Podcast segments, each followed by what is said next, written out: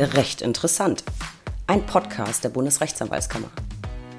Ich bin Stefanie Bayrich, Pressesprecherin der BRAG und in der heutigen Folge geht es um das Thema Die dunkle Seite des Regenbogens Coming Out in der Anwaltschaft.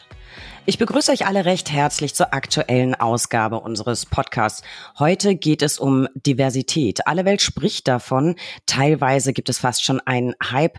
Kanzleien werben damit, besonders divers zu sein. Die Fernsehwerbung ist auf den Zug aufgesprungen und überall sieht man Regenbögen. Alle Welt ist sich einig. Super wichtiges Thema. Und alle sagen, ich bin ja total tolerant. Ich finde das alles supi. Aber was ist, wenn Mann oder Frau wirklich persönlich betroffen ist? Wie schön und vor allem ehrlich ist diese neue Welt denn, wenn es wirklich drauf ankommt? Wie ergeht es einem Kollegen oder einer Kollegin, die den Mut hat, sich zu outen? Und ist outen nicht eigentlich ein schwieriger Begriff? Fragen über Fragen, die ich heute mit jemandem kläre, der weiß, wovon er spricht und der uns teilhaben lässt an seinen persönlichen Erfahrungen. Ist bunt am Ende für manche dann einfach doch zu bunt? Oder ist unsere Gesellschaft so aufgeschlossen, wie sie sich gibt? All das klären wir heute. Zu Gast am Mikro ist heute, ich verspreche nicht so viel, The Voice, Rechtsanwalt Christoph Potzun. Er ist Rechtsanwalt, Mediator, Geschäftsführer der Kammer Hamm. Wir blicken heute in Christophs Kammeralltag, seinen Job als Rechtsanwalt und erfahren, warum Christoph vermutlich der größte Autonah der Anwaltsbubble ist.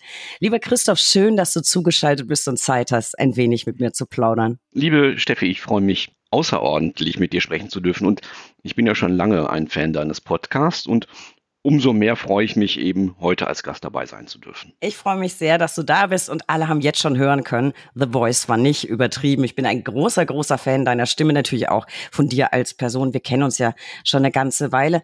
Alle, die dich noch nicht kennen, den möchte ich dich ganz kurz vorstellen. Ich habe schon gesagt, du bist Rechtsanwalt und Mediator. Und genauer gesagt hast du eine Ausbildung nicht nur zum Mediator, sondern auch zum Mediator in Strafsachen. Du hast einen Master in Kriminologie und du bist Geschäftsführer der Kammer Hamm. Wie immer möchte ich ganz, ganz vorne einsteigen zu Beginn. Christoph, warum hast du Jura studiert? Ähm, Jura zu studieren äh, war erstmal gar nicht mein Ziel, denn ähm, in der Schule war immer so das, was ich machen wollte, BWL. Ne, BWL-Studium war letztlich das, was ich erreichen wollte, hatte in der Schule dann entsprechende Leistungskurse und auch andere ergänzende Fächer gewählt und habe dann auch angefangen, BWL zu studieren in Bielefeld. Und dann kam mein großes Glück. In Bielefeld war es nämlich so, dass man obligatorisch im Rahmen des BWL-Studiums Jura-Vorlesungen hören musste. Es gab Arbeitsrecht und ich glaube Kaufrecht war es noch, ähm, was dann eben zusätzlich dazu kam. Und dann merkte ich, meine Leidenschaft galt gar nicht der Betriebswirtschaftslehre, sondern war eben auf Jura ausgerichtet. Und dann habe ich auf Jura umgesattelt und dann letztlich in Osnabrück Jura gemacht. Eine gute, gute Entscheidung. Es wäre ja quasi beinahe schiefgegangen mit BWL und dann auch noch in Bielefeld. Ähm, war dir denn dann schon im Studium klar, dass du Anwalt werden willst? Oder wie kam es zu der Entscheidung? Waren deine Pläne offen oder warst du schon festgelegt? Also zu Beginn des Studiums natürlich gar nicht. Ähm, aber das hat sich ganz schnell entwickelt. Ich habe nämlich ganz schnell so ein Steckenpferd da gefunden. Das war sehr schnell das Strafrecht. Und im Strafrecht kam dann ein zusätzlicher Teil. Ich habe dann ein Seminar gemacht im Wirtschaftsstrafrecht und dann stellte ich auch sehr schnell fest, Wirtschaftsstrafrecht ist das, was dich eigentlich interessiert. Und dann habe ich mich ein bisschen mit dem Wirtschaftsstrafrecht auseinandergesetzt und stellte dann fest, Richter und Staatsanwalt in dem Bereich möchte ich nicht werden, äh, sondern eben Verteidiger. Und das war dann eben auch der, so ab Mitte des Studiums letztlich mein Berufswunsch. Ich mache das Ganze und habe eben auch das Studium dann entsprechend weiter ausgerichtet. Ich möchte gerne Strafverteidiger werden, konkret im Wirtschaftsstrafrecht. Strafrecht ist sowieso, ich sage das ja immer gern, der heiße Scheiß. Ich bin auch ein großer Fan gewesen des äh, Strafrechts. Du bist ja nun kein äh, Strafverteidiger, so wie ich es verstanden habe. Du bist also nochmal abgebogen. Wohin bist du abgebogen? Ja, ich habe äh, dann nochmal ähm, irgendwann das in das Kammerwesen bin ich dann abgebogen, ähm, aber habe dann eben auch noch ähm, auf die anwaltliche Tätigkeit noch eben ein wenig geändert, nämlich im Hinblick auf Mediation. Ich habe so vor zehn Jahren nochmal auch die Mediation für mich entdeckt. Und das ist ja Strafverteidigung und Mediation ist ja etwas, was nun nicht gerade so unbedingt zusammengehört. Äh, Mediation als Verfahren zur konstruktiven Beilegung eines Konflikts unter Zuhilfenahme eines Mediators, wie man immer so schön äh, sagt, also eines unparteiischen und jetzt bekomme ich Schelte aus der Mediatorenriege, nämlich ich müsste sagen allparteilichen weiteren Beteiligten. ähm, das ist ja nicht notwendigerweise mit dem Ziel des Strafverteidigers vereinbar, denn dessen Aufgabe ist ja gerade für seinen Mandanten das beste Ergebnis zu erzielen und die konstruktive Beilegung des Konflikts ist da nicht wirklich der Schwerpunkt, machen wir uns da nichts vor. Aber mich hat eben die Mediation fasziniert, habe die Ausbildung gemacht und quasi zeitgleich dann noch den Master in Kriminologie und Polizeiwissenschaften abgeschlossen. Und dann kam für mich der Gedanke, naja, warum versuche ich denn nicht mal beides zu kombinieren, also die Mediation und eben auch das neue Wissen aus diesem Masterstudiengang mit Kriminologie und dann eben zusätzlich das, was ich eben auch noch wusste aus ähm, der Tätigkeit als Strafverteidiger. Und das Ganze führte dann letztlich zur Mediation in Strafsachen. Ähm, habe dann da nochmal eine weitere Ausbildung gemacht. Ähm, Mediation in Strafsachen ist ja das andere Wort für Durchführung des Täter-Opfer-Ausgleichs, der ja eben auch rechtlich in 46 AStGB geregelt ist und äh, dann eben darüber hinaus noch in mehreren StPO-Vorschriften. Ähm, ja, jedenfalls das, das Ganze mit dem Strafverteidiger, Strafverteidiger-Dasein zu verbinden, ist ein bisschen schwierig, völlig klar, aber ähm, ich mache das sehr gerne und ich finde es ein spannendes Feld, das in der Praxis sicherlich aber gleichwohl noch Ressentiments begegnet. Ist denn aus deiner Wahrnehmung ein, ein, großer Unterschied gegeben zwischen der normalen Mediation, jetzt zum Beispiel in zivilrechtlichen Streitigkeiten, und der Mediation eben beim Täter-Opfer-Ausgleich? Was sind da die größten Unterschiede? Wie kann man das vergleichen oder eben nicht vergleichen? Ich finde, da gibt es gar keinen großen Unterschied, sondern es ist einfach nur die Anwendung der Mediationstechniken in dem speziellen Bereich des Täter-Opfer-Ausgleichs. Und von daher, das ist einfach nur, um eben auch, äh, ne, ich habe die Ausbildung noch oben drauf gemacht, ähm, um letztlich auch ein bisschen mehr Wissen zu erfahren, um mich eben auch in dem Bereich noch weiter abzusichern.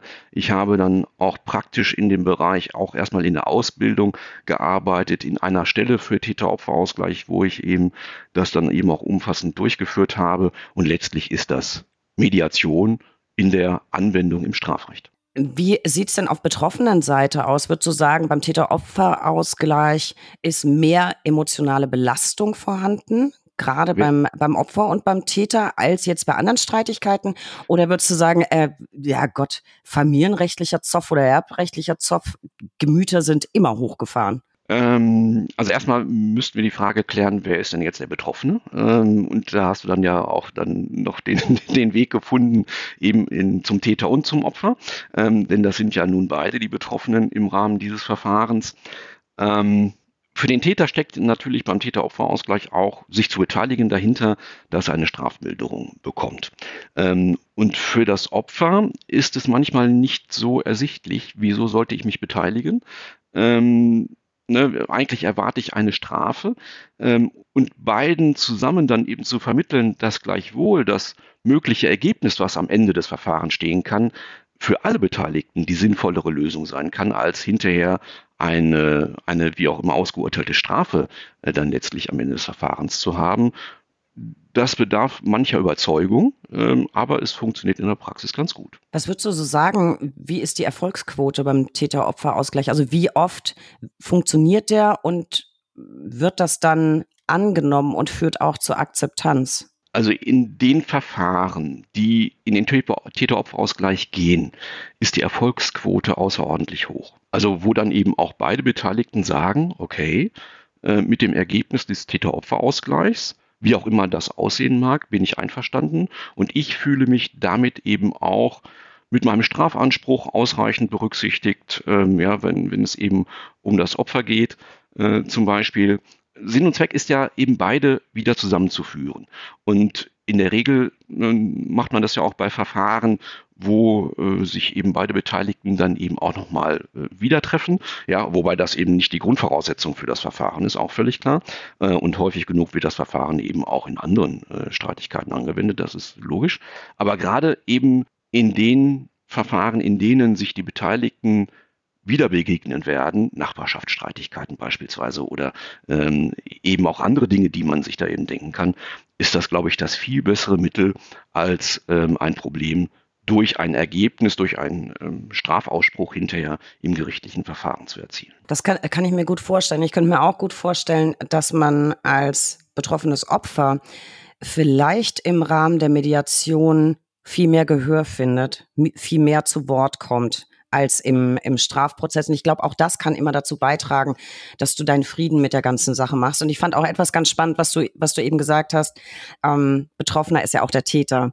Habe ich ja auch so formuliert. Ich glaube, das ist eine, ein Aspekt, den viele immer vergessen, weil der Täter ist ja nicht einfach nur Täter. Der ist ja auch ein Mensch und hinter einer Tat, die ja ganz vielschichtig sein kann, steckt ja auch immer eine Geschichte. Und ich glaube, dass es deswegen eine ganz, ganz gute Sache ist, die Mediation. Super spannendes Thema. Vielleicht müssen wir da mal irgendwann eine eigene Folge zu, eigene Folge zu machen. Aber ich habe noch so viel auf dem Zettel. Schauen ähm, wir mal. Ja, du hast, du hast eben gesagt, du bist dann quasi zur, zur Kammer abgebogen. Wie zum Henker kamst du zur Kammer haben. Ich bin ja nun auch ein, ein, ein Kämmerer sozusagen. Ich war ja auch fünf mhm. Jahre bei der, bei der Rechtsanwaltskammer Hamburg. Ich finde, das ist jetzt auf den ersten Blick nicht die naheliegendste Arbeitsstelle, die man so als Jurist anpeilt. Naja, ähm, diese Stelle anzupeilen wäre auch vermessen ähm, bei der wenigen Anzahl der Stellen, die tatsächlich in dem Bereich zu besetzen sind. Ähm, von daher war das tatsächlich nicht das Ziel, als ich ins Referendariat gegangen bin, sondern da lag eben für mich auch völlig klar, ich möchte Rechtsanwalt werden. Ähm, und habe das Referendariat eben auch entsprechend geplant. Damals gab es ähm, in Bielefeld den sogenannten Bielefelder Kompaktkurs für die Anwalts- und Notartätigkeit. Das war eine drei- bis viermonatige Station, die man ähm, buchen konnte. Das wollte ich unbedingt tun.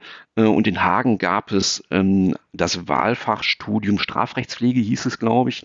Ähm, und ich wollte unbedingt eben beides miteinander kombinieren, weil für mich war völlig klar, am Ende des zweiten Staatsexamens werde ich Rechtsanwalt ähm, und eben auch Strafverteidiger, deshalb eben auch Strafrechtspflege dann äh, eben in Hagen. Ähm, das, das Ganze konnte ich nur erzielen, indem ich einen ganz bestimmten Einstellungstermin beim OLG bekommen habe für den Referendardienst. Ich habe dem OLG geschrieben, ich habe folgendes Thema. Ähm, und Ende vom Lied war, sie haben mir genau den Anstellungstermin gegeben, den ich benötigt habe, völlig unabhängig von Wartezeiten. Die waren da sehr kulant. Naja, und dann habe ich am Tag meiner, was ist das, Aushändigung der Ernennungsurkunde heißt es, glaube ich, ähm, zum äh, Referendardienst meine Anmeldung zum Forum, zum Forum Junge Anwaltschaft im DAV abgeschickt. Das war der erste Tag, an dem das möglich war.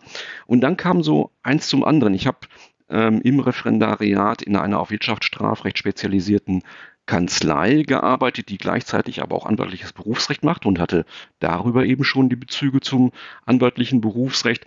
Und gleichzeitig habe ich dann eben auch da für mich schon gesehen, okay, äh, was bietet mir anwaltliches Berufsrecht als Möglichkeiten auch schon im Referendariat, habe mich mit der FAO auseinandergesetzt und stellte dann fest, dass die FAO ähm, jedenfalls nicht versagte, dass auch Referendare schon Fachanwaltslehrgänge machen konnten, nur hatte sich darüber noch keiner Gedanken gemacht. Und ich habe dann meine Kontakte zum DAV über das Forum genutzt und habe die äh, geschäftsführenden Ausschuss, Ausschüsse der ähm, Arbeitsgemeinschaft im DAV angeschrieben und habe gesagt, Leute, es gibt ja die Möglichkeit, dass auch Referendare schon Fachanwaltslehrgänge machen. Wie ist es denn bei euch? Und die haben dann auch alle geantwortet und ich habe dann daraus meine erste berufsrechtliche Veröffentlichung gemacht. Ich habe nämlich die Ergebnisse zusammengetragen und habe ähm, dann schon im Mitteilungsblatt des Forums das dann veröffentlicht. Naja, und dann kam eben eins zum anderen. Ja, ich hatte dann eben auch aufgrund meiner wissenschaftlichen Tätigkeit dort bei den Strafverteidigern äh, eben auch da schon den Bezug zum Anwaltsrecht ähm, entdeckt und habe dann gesagt, okay, ist ja gar nicht verkehrt. Und dann kam 98, 99 ähm, dass auf die Rechtsanwaltskammern das Zulassungswesen äh, zur Rechtsanwaltschaft übertragen wurde. Das bedeutete bei allen Kammern doch einen erheblichen Personalbedarf und die Rechtsanwaltskammer Hamm hat eine Stelle als Geschäftsführer ausgeschrieben und dann habe ich mir gesagt, komm, machen wir so. Was genau hat dich denn an der Tätigkeit so interessiert, dass du dich wirklich auf diese Stelle beworben hast? Ähm, ich weiß, dass es mir selbst so ging und ähm, auch in der Wahrnehmung von anderen, ich wurde oft darauf angesprochen, wieso, wieso suchst du dir denn so einen, so einen langweiligen angestaubten Job mit viel Bürokratie aus. Ich kann sagen, das war so nicht. Das war weder angestaubt noch langweilig. Ich persönlich fand es super spannend. Das weiß man aber ja nicht, bis man es dann letztendlich gemacht hat. Und äh, alle, die jetzt zuhören, die müssten unbedingt nochmal in die Folge mit äh, Katja aus der Kammer Nürnberg und Tillmann aus der Kammer Freiburg reinhören. Die Folge verlinke ich nochmal in den Show Notes. Die haben uns auch schon berichtet, dass das alles andere als langweilig und angestaubt ist. Aber berichte du doch mal so ein bisschen aus, aus deinem Weg in die Kammer, bei der Kammer. Naja, das, also der Weg führte natürlich eben über das anwaltliche Berufsrecht. Ich hatte ähm, dann eben auch da schon ähm, mich mit Verschwiegenheitspflicht auseinandergesetzt und mit äh, dem Parteiverrat, also war Verbot der Wahrnehmung widerstreitender Interessen, fand das total spannend als äh, rechtliche Thematik und wenn nicht bei einer Rechtsanwaltskammer, wo sonst sollte man ständig eben anwaltliches Berufsrecht machen können, fand ich eben eine, eine tolle Möglichkeit, äh, das zu tun und ich oute mich jetzt schon mal anderweitig. Ich habe nämlich damals schon im Referendariat die Brack-Mitteilungen gelesen. Um Gottes Willen, ja. Also wie, wie kann das passieren, als ja. Referendar die Brack-Mitteilungen zu lesen? Und in den Brack-Mitteilungen gab es Berichte über Geschäftsführerkonferenzen. Ähm, und die waren jetzt relativ detailliert, soweit ich das noch erinnere. Und ich fand die Berichte über die Geschäftsführerkonferenzen total spannend, was die als Themen da hatten.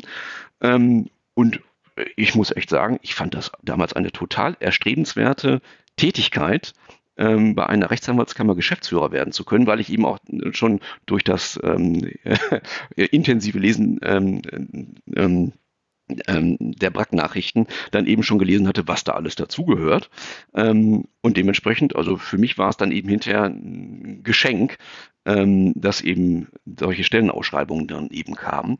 Und ich habe dann aber auch mich beraten. Ne? Also ich habe dann nicht einfach im stillen Kämmerlein gesessen und habe gesagt, ja komm, dann gehe ich jetzt mal zur Kammer, sondern ich habe eben mir aus dem Referendariat vertraute Personen, die eben auch schon jahrelang im Geschäft gewesen sind, dann einfach mal zur Seite genommen und habe mit denen das Thema offen angesprochen.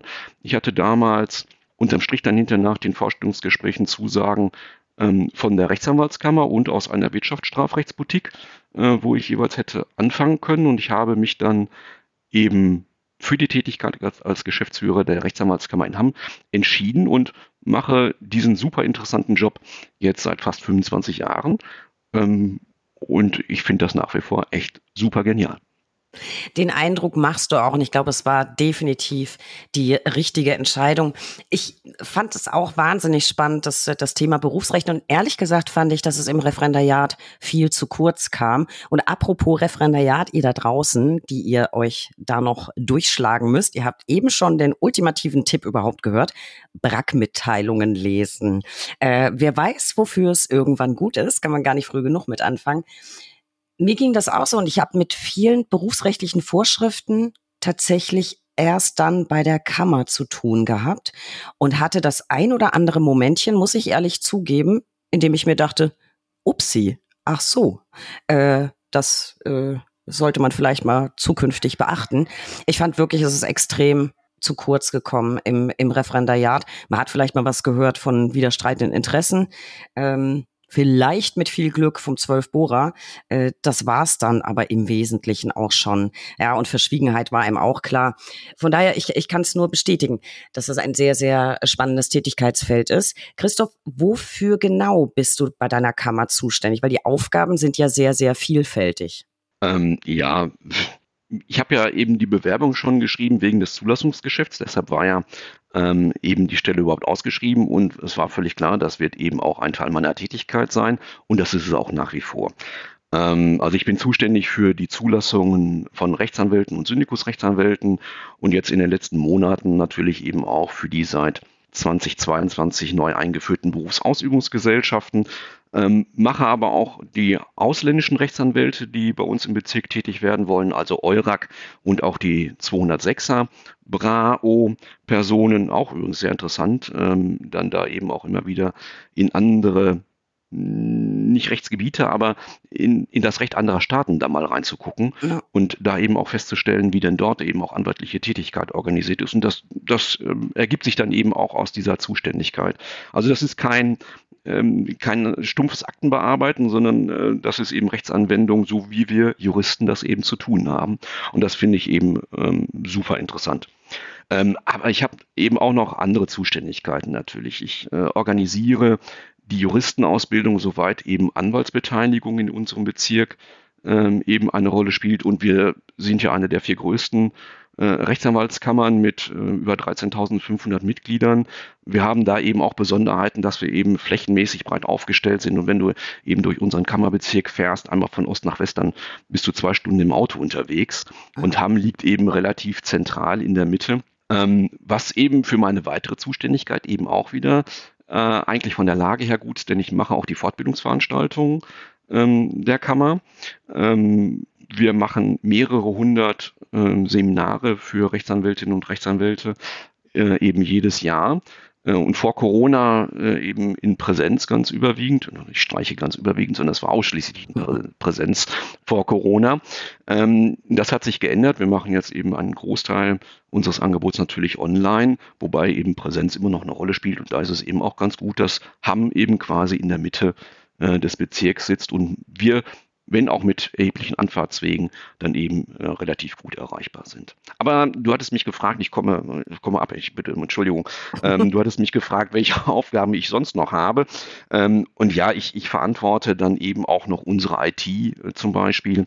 Ähm, ich habe ähm, die Zuständigkeit für verschiedene Fachanwaltschaften, ähm, wo das dann eben dazu gehört, äh, sich nicht nur die Fachanwaltsanträge anzugucken, dafür haben wir natürlich eben für die spezifische Prüfung unsere äh, Fachausschüsse, aber aber gleichwohl gibt es natürlich eben Tätigkeiten, die drumherum liegen. Es geht um die Prüfung von, von Fortbildungsnachweisen, dann eben im Rahmen dessen und so weiter. Also da, da kommt einiges zusammen. Also ich weiß, dass ihr jedenfalls insofern eine ganz besondere Kammer seid, als ihr sehr engagiert seid, was Austausch angeht, was ja, Fortbildung im weitesten Sinn angeht. Und ich habe gerade, ich habe immer einen guten Draht äh, zu deinem Präsidenten. Und ich habe gerade gehört, dass ihr schon wieder was am Aushacken seid, um den Austausch zwischen Justiz und Anwaltschaft zu fördern. Und ihr seid insofern tatsächlich auch eine wahnsinnig große Kammer. Zehn Landgerichtsbezirke, glaube ich, gibt's äh, gibt's bei euch. Und ich ja. weiß, dass ihr mit fünfen schon an einem ganz, ganz tollen Veranstaltungskonzept ähm, ja dran seid, um die Anwaltschaft und die Richterschaft mehr wieder in Kontakt zu bringen. Finde ich ein ganz, ganz tolles Projekt. Und ich, ich werde versuchen, sobald dann steht, wann das, wenn das alles steht, wann es stattfindet, werde ich auch mal versuchen, vorbeizuschauen, weil ich glaube, ihr werdet Gudrun Schepers wahrscheinlich am Start haben. Und von der bin ich ja ein großer, großer Fan. Die war auch bei mir im Podcast schon, werde ich, werde ich nochmal verlinken. Äh, halt uns da doch mal am Laufen, äh, auf dem Laufenden. Ich finde das eine ganz, ganz, äh, ganz tolle Idee. Und wie gesagt, ihr seid da immer sehr engagiert. Engagement ist auch noch ein gutes Stichwort, finde ich. Christoph, es gibt immer so viele Vorurteile und ähm, Klischees, äh, wenn man das Wort Rechtsanwaltskammern hört. Ganz viele haben so ein, so ein negatives Bild von den Kammern im Kopf. Ich finde das wahnsinnig schade, fühle mich da selbst immer wirklich betroffen, weil ich ja eben auch fünf Jahre für eine Kammer gearbeitet habe und ich weiß, dass viele dieser Vorurteile einfach nicht zutreffen. Die Kammern sind keine Verfolgungsbehörden und ich möchte heute mal wieder eine Lanze brechen, weil eure Hauptaufgabe, und das war auch meine Hauptaufgabe, ist die Beratung der Mitglieder in ganz, ganz vielfältigen Themenbereichen und zu ganz vielfältigen Fragestellungen. Ähm, vielleicht magst du ja mal so einen Überblick geben. In welchen Fragen beratet, unterstützt ihr die Mitglieder? Ja, äh, komme ich sofort zu. Lass mich nochmal eben die Lanze aufnehmen, die du schon gebrochen hast, bitte. äh, Gerne. Weil ähm, ich, ich möchte nämlich äh, doch nochmal eben auch darauf eingehen, auf unsere hoheitlichen Aufgaben, die du ja auch schon angesprochen hast. Äh, und das ist eben auch ein, eine wichtige Aufgabe oder das, das sind wichtige Aufgaben, die wir da wahrzunehmen haben.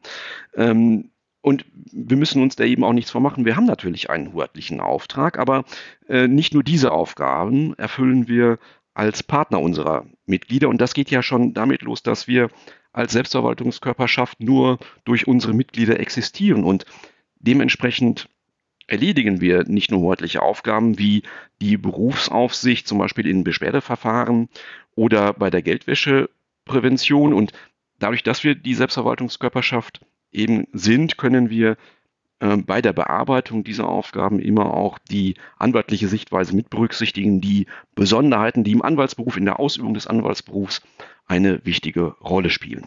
Und über die Wahrnehmung der hoheitlichen Aufgaben hinaus arbeiten wir natürlich eben auch für unsere Mitglieder, bieten Serviceleistungen ähm, an, wie ich habe gerade schon berichtet, Fortbildungsveranstaltungen haben wir eben in unserem Portfolio. Wir erstellen Anwaltsausweise, wir führen Strafverteidigerlisten. Ähm, wir sorgen dafür, dass Rechtsanwälte an der Juristenausbildung beteiligt werden. Und dann kommen wir eben zu dem Punkt, den du angesprochen hast. Wir beraten eben auch in allen berufsrechtlichen Fragen. Und das sind wieder ganz überwiegend, muss ich echt sagen, aus der Erfahrung heraus, ähm, die beiden Bereiche, die ich auch vorhin schon äh, erwähnt habe, nämlich Verschwiegenheitspflicht und Wahrnehmung widerstreitender Interessen. Also ich wage mal die Behauptung, dass so rund 50 Prozent der Anfragen, die wir zu beantworten haben, aus, den, aus dem berufsrechtlichen Kontext eben genau diese beiden Themen betreffen. Vielleicht ist das sogar noch sehr konservativ geschätzt, vielleicht ist der Anteil sogar wesentlich höher. Naja, und allgemeine Berufspflichten ergeben sich daraus dann natürlich eben auch. Und um es eben, um den Sack wieder zuzumachen, äh, ich bin ein klarer Verfechter der anwaltlichen Selbstverwaltung. Das ist ein hohes Gut und es lohnt sich, verteidigt zu werden. Unbedingt. Die Alternative wäre staatliche Aufsicht und das ist unvereinbar mit dem Anwaltsberuf. Ähm, ich ich glaube, das sieht jeder so. Ich kann das bestätigen. Auch in, in meinen fünf Jahren in Hamburg würde ich doch sagen, dass bei den Beratungsanfragen Interessen, mögliche Interessenkollision ganz, ganz weit vorne war. Und das sind häufig Konstellationen, die man eben nicht so mal eben aus der Westentasche äh, einstufen kann, sondern es sind ganz, ganz komplizierte Sachverhalte und da sitzt man dann auch als Geschäftsführer eine Weile dran, bis man analysiert hat, äh, was weiß ich, welche Tochtergesellschaft ist da noch beteiligt und hier und da. Ähm, und das Gute ist, und deswegen lege ich das immer wieder ans, ans Herz, es kann immer mal passieren, dass man eine Konstellation hat, in der man dann nicht gleich weiß, darf ich das Mandat annehmen oder nicht? Ich kann aber meine Kammer fragen und dann bekomme ich eine verbindliche, verbindliche Auskunft und dann droht mir hinterher auch kein Schaden. Also es ist eine echte Serviceleistung, wenn ich meine Kammer um Rat frage. Und ich glaube auch bei den Beschwerdeverfahren, die viele immer so im Hinterkopf haben, es geht ja nicht darum, da irgendwelche äh, Kollegen zu schikanieren. Es gibt tatsächlich viele Fälle, in denen sich nicht etwa Mandanten, sondern Anwälte beschweren. Zum Beispiel, weil die Gegenseite immer wieder unsachlich ist oder weil die Gegenseite immer wieder den den gegnerischen Anwalt umgeht und ich tausendmal kollegial geschrieben habe und es passiert einfach nichts. Und auch da kann mich die Kammer im Rahmen eines Beschwerdeverfahrens letztlich unterstützen. Ich hatte auch ganz viele Anfragen zu Gebührenrechnung, also gerade von jungen Kollegen und Kolleginnen, die dann gesagt haben, ja, ich muss eine Rechnung schreiben, RVG, ja, ich bin so ganz neu. Äh, haben Sie mal einen Tipp, wie müsste ich das denn hier machen? Äh, auch das habe ich immer gerne am meisten sogar telefonisch beantwortet und da unterstützt. Und ich denke mal, ihr macht das auch wahrscheinlich im Rahmen der Existenzgründung. Ähm, guckt man sich ja auch die Businesspläne an und greift dann mal zum Hörer und tauscht sich aus und gibt wertvolle Tipps. Also ich glaube, das ist von unschätzbarem Wert, was die Kammern da tagtäglich an, an Beratung leisten. Wie habt ihr das denn am liebsten in in Hamm. Habt ihr lieber Telefonanrufe? Kriegt ihr lieber eine Mail oder kommt es drauf an? Hauen wir doch gleich mal so ein bisschen Werbung raus, wie man mit euch am besten in Kontakt treten kann. Naja, wie muss die Antwort eines Juristen auf eine solche Frage lauten? Es kommt drauf an. Natürlich. Ähm, also da allgemein verbindlich das zu sagen, funktioniert nicht. Ähm, man muss vielleicht eher andersrum argumentieren, wenn es um einen einfachen Sachverhalt geht ähm, dann kann man da, glaube ich, auch relativ schnell eine erste Einschätzung zu abgeben. Aber wenn es um Sachverhalte geht, wie die, die du gerade angesprochen hast, dass man dann eben erst beim dritten Lesen der fünften Anlage mitbekommt, dass es dann noch nur eine Tochtergesellschaft gibt, ja, dann eignet sich das von vornherein eben nicht zur telefonischen Bearbeitung. Ähm, wir bekommen Anrufe, völlig klar. Äh, wir versuchen die eben auch im Rahmen des Möglichen zu beantworten. In der Regel ist es allerdings eben nicht ein Einzeiler, ähm, der beantwortet werden muss, sondern in der Regel ist es ein bisschen komplizierterer Sachverhalt. Wo es dann manchmal eben auch, und ich streiche manchmal in der Regel, tatsächlich auf den genauen Wortlaut ankommt, was da geschrieben steht. Ähm, und dann empfiehlt sich tatsächlich eben normalerweise die schriftliche Anfrage, wenn man eine belastbare Auskunft haben möchte. Ja, so habe ich das auch immer gehandhabt. Also gerne immer anrufen und dann merke ich im Rahmen des Telefonats schon, so Leute, das, das kann ich nicht am Telefon, seid so lieb und schickt mir das mal. Ähm, also vielleicht das als kleiner Aufruf an euch alle da draußen, gerade an die jungen Kolleginnen und Kollegen. Der Berufseinstieg ist eine große Sache. Da taucht die eine oder andere Frage einfach auf. Wendet euch vertrauensvoll an eure Kammer. Wenn ihr Beratungsbedarf habt, die helfen euch immer gerne weiter. So, jetzt vielleicht noch so ein bisschen Kammergossip, natürlich im Rahmen der Verschwiegenheit, Christoph. Ähm, Gab es mal so ein richtig schönes oder ganz verrücktes Erlebnis in deinem Kammeralltag? Jedenfalls ein witziges. ähm, wir hatten eine Kammerversammlung und ähm, wir hatten regen Zuspruch. Viele hundert Mitglieder waren gekommen. Ähm, und wir merkten dann eben auch bei dem Versuch, die erste Abstimmung auszuzählen, ähm, weil das, das Stimmungsbild eben nicht so einheitlich gewesen ist, wie man hätte eigentlich erwarten können, sondern es da auch Kampfabstimmungen gegeben hatte, also in Anführungsstrichen Kampfabstimmungen, ähm, dass man also das exakte, das wirklich exakte Ergebnis haben musste. Ähm, und das mit dem System, was wir vorgesehen hatten, nämlich mit Stimmkarten hochhalten, äh, war dafür nicht geeignet. Was haben wir getan? Wir haben uns kurzerhand beim Deutschen Bundestag bedient äh, und haben den Hammelsprung umfunktioniert und haben dann die Kolleginnen und Kollegen gebeten, durch bestimmte Ausgänge den Saal zu verlassen und haben dann dort das Exakte, das, die genaue Zahl dann eben ermitteln können, ähm, wie dann eben tatsächlich die Kammerversammlung abgestimmt hat. Das war aber noch gar nicht der Clou. Der Clou war, ähm, dass in dem Vorraum in den dann eben unsere Kolleginnen und Kollegen strömten, zwischenzeitlich schon Fingerfood aufgebaut war, äh, mit der Folge, dass wir dann, weil die Kammerversammlung dann natürlich noch nicht zu Ende war, äh, danach hm, Probleme hatten, äh, den Saal wieder zu füllen. Aber es ist uns gelungen. Das, das ist durchaus nachvollziehbar. Also ich glaube, ich wäre dann ja nach der Abstimmung auch erstmal ans Buffet marschiert. Äh, weil so eine Kammerversammlung, ja, die hat's ja durchaus in sich. Da werden wichtige Themen besprochen, da wird diskutiert, da wird erörtert. Das macht ja auch ein bisschen Hunger.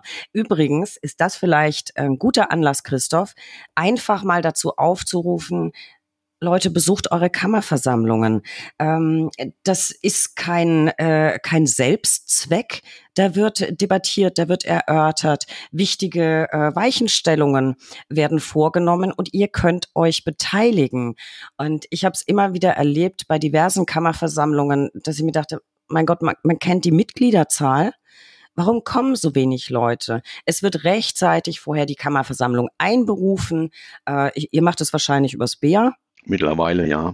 Genau, inzwischen, inzwischen ist das so. Wenn ihr so eine Mail kriegt, dann schaut doch einfach mal vorbei. Es ist eine tolle Gelegenheit, euer Präsidium, euren Vorstand und vor allem die Kollegen, die sich ehrenamtlich engagieren, kennenzulernen und sich ein bisschen an der Politik der eigenen Kammer zu beteiligen.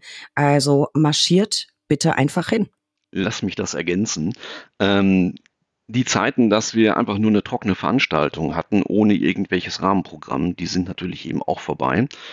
Ähm, wir versuchen eben neben den notwendigen Entscheidungen, die getroffen werden müssen, auch immer irgendein Highlight in Anführungsstrichen, äh, ein Vortrag mit anzubieten, der eben das Ganze noch einmal äh, attraktiver macht. Ähm, wir haben tolle Personen, die äh, aus ihrem Alltag berichten, aber eben auch spezielle Vorträge. Ich erinnere, dass wir einmal einen ähm, Richter vom Strafgerichtshof äh, in Den Haag äh, da hatten, der eben von seiner Tätigkeit berichtet hat. Ähm, das war schon ziemlich heftig. Ne? Also die, der Bericht war ziemlich heftig. Und wenn dann da eben mehrere hundert Personen im Saal sitzen und du kannst die Stecknadel fallen hören, dann weißt du, dass das Thema gerade ich will nicht sagen ankommt, aber dass das Thema eben bewegt. Ja, ähm, und dementsprechend kann ich auch jeden nur ähm, aufrufen, kommt zur Kammerversammlung. Es ist auch für die Selbstverwaltung eben ein ganz wichtiger Punkt. Ich bin ganz bei dir. Ich weiß nämlich meistens schon ein bisschen vorher, wer bei euch vortragen wird. Ich sage ja, ich habe einen guten Draht. Und es sind immer fantastische Speaker und nicht zwingend aus der Justiz oder Anwaltschaft. Da sind echte Highlights dabei. Ich bin vom Glauben abgefallen. Immer und immer wieder. Äh, ich bin aber ja leider kein Kammermitglied. Äh, ich, aber das ist dann der öffentliche Teil. Ne? Also dann, das nächste Mal, wenn da wieder was Spannendes kommt, äh, müssen wir mal prüfen, ob ich denn als Nicht-Mitglied im öffentlichen Teil teilnehmen darf. Das sind, es ist wirklich echter Mehrwert, was ihr euren Mitgliedern da bietet und on top Fingerfood, offensichtlich. Essen, Essen, Essen zieht ja auch immer. Äh, Christoph, bevor wir uns jetzt im Kammerwesen äh, total verquatschen, ich möchte mit dir über das eigentliche Thema dieser Episode sprechen, Diversität. Ich habe es vorhin im Teaser schon so ein bisschen angerissen. Wirklich alle Welt spricht drüber. Alle Welt sagt, ja, das Thema ist super wichtig. Ich finde es mega wichtig, ich finde es toll, ich unterstütze das. Ähm, wenn du Fernsehwerbung guckst, es ist wirklich, das Thema Diversität ist überall. Die Schaufenster sind entsprechend dekoriert. Jede Kanzlei feiert eine Pride Week. Ähm, ich frage mich immer, wie sieht's denn wirklich aus, wenn man Teil dieser Welt ist. Und du hast, äh, können wir uns darüber streiten, ob es ein Fehler war oder nicht, mir, mir die Erlaubnis gegeben, dass ich heute wirklich äh, völlig blöde einfach dich alles fragen darf, was mir zu dem Thema im Kopf rumschwirrt. Das finde ich ganz, ganz großartig und das nutze ich natürlich auch. Also, ähm, wie man sich denken kann anhand der Überschrift, du bist schwul. Äh, was ich sehr, sehr spannend finde, wir kennen uns jetzt schon einige Jahre und ich bin, ich weiß nicht, ob ich die Letzte bin. Ähm, ich habe es ich hab's nicht gewusst, nicht mitbekommen. Ich glaube, das liegt daran, dass es für mich überhaupt keine Rolle spielt. Also ich mag dich, ich finde, du bist ein toller Typ und ich habe mir darüber einfach keine Gedanken gemacht. Äh, ich verrate aber gerne, woher ich weiß, dass du schwul bist. Meine Zuhörerinnen und Zuhörer haben sich nämlich immer wieder gewünscht und mir geschrieben, Mensch, mach doch mal eine, eine Folge zu Diversität. Hast du nicht einen Kollegen oder eine Kollegin, die ein bisschen drüber sprechen kann und will, wie es ist, sich im, im Anwaltsalltag äh, zu outen. Also habe ich rumgefragt und jemand hat zu mir gesagt, äh, frag doch Christoph. Und ich so, ach so, ja, okay, gute Idee. Ja, habe ich dich gefragt und du hast sofort zugesagt und deswegen löchere ich dich jetzt, äh, Christoph.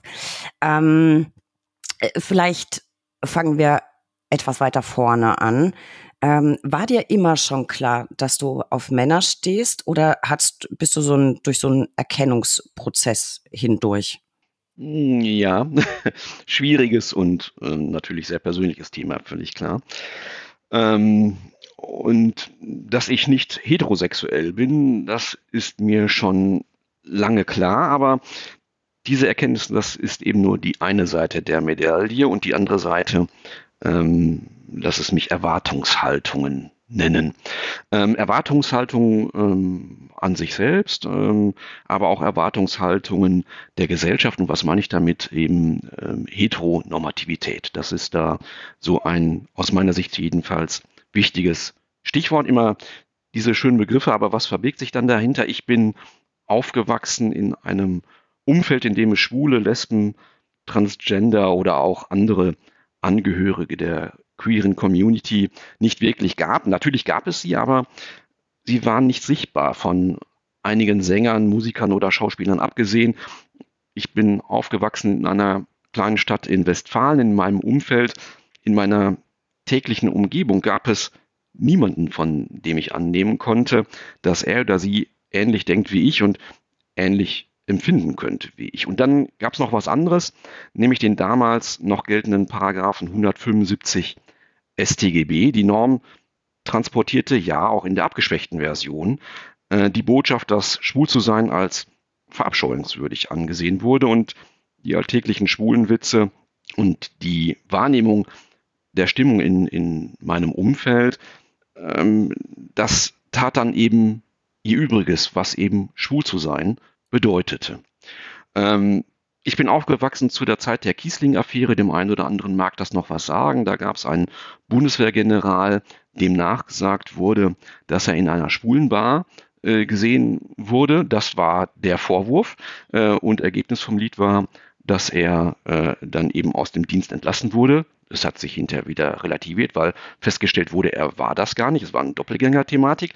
Aber die Berichterstattung damals, die war schon ziemlich hämisch. Und ein paar Jahre danach gab es dann auch ein Zwangsouting von Prominenten im Fernsehen.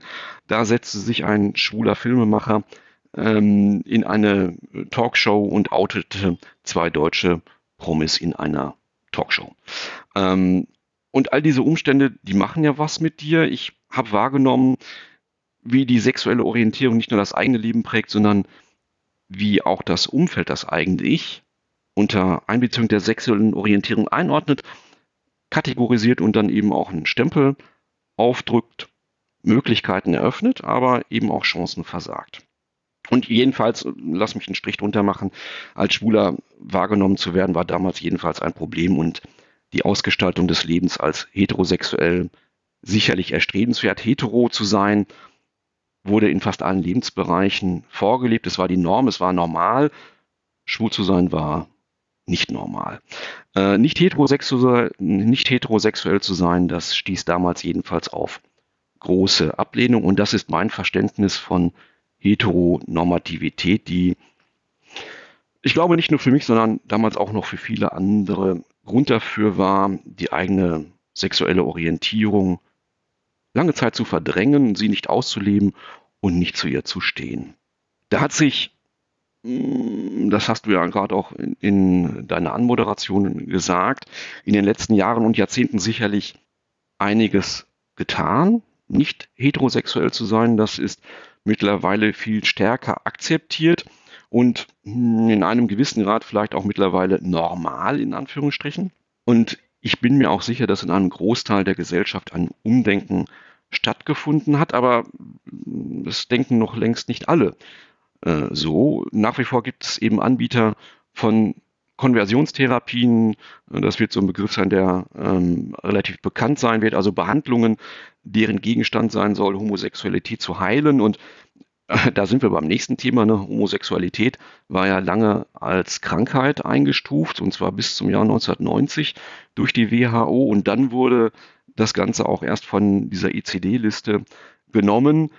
Damals entsprach halt die Ablehnung von Homosexuellen der wahrnehmbaren allgemeinen Haltung in der Gesellschaft. Und deshalb habe ich lange Zeit mein Schwulsein mit mir selbst ausgemacht. Christoph, ich finde das, das muss ich jetzt mal zwischenschieben. Ich, ich danke dir sehr äh, dafür, dass du so, so offen mit mir drüber sprichst. Und ich, ich glaube, dass das eine ganz, ganz gute Sache ist, einfach mal zu erklären, wie ist denn dieser Prozess? Wie, wie fühlt sich das denn an? Man merkt irgendwie, ich bin anders, weil man kann sich das, wenn man selbst nicht betroffen ist nicht annähernd vorstellen. Deswegen finde ich es ganz, ganz toll, dass, dass wir drüber sprechen. Ich, hab, ich bin eben fast vom Stuhl gefallen, als du gesagt hast, es gibt immer noch diese äh, äh was, Kuren oder, oder was auch immer. Mhm, Konversionstherapie. Kon Konversionstherapie, ja, ich kann mir, kann mir schon den Begriff nicht merken ich dachte immer, das ist irgendwie irgendwas Altes aus den USA. Ich bin eben, weil da hat man das ja immer so wahrgenommen oder in irgendwelchen Dokus oder so, bin eben fast vom Stuhl gefallen.